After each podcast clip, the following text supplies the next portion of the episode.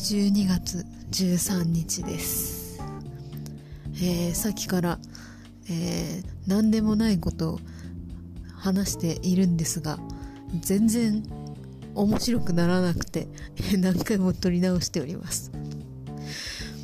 えー、なんだそう。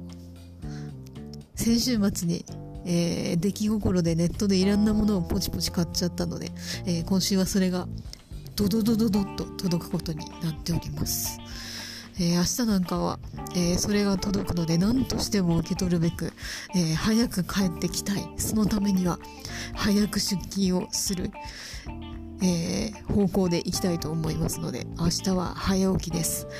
えー起きられるでしょうか？えーよかったらこれを聞いた人は応援してください。えー、まあ、とはいえね、ちっちゃいものだったら、職場に送り届けてもらえばよかったんやんなと今更思い出しました。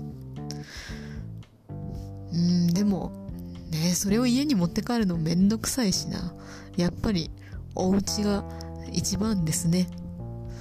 何の話や。今日はそんな話です。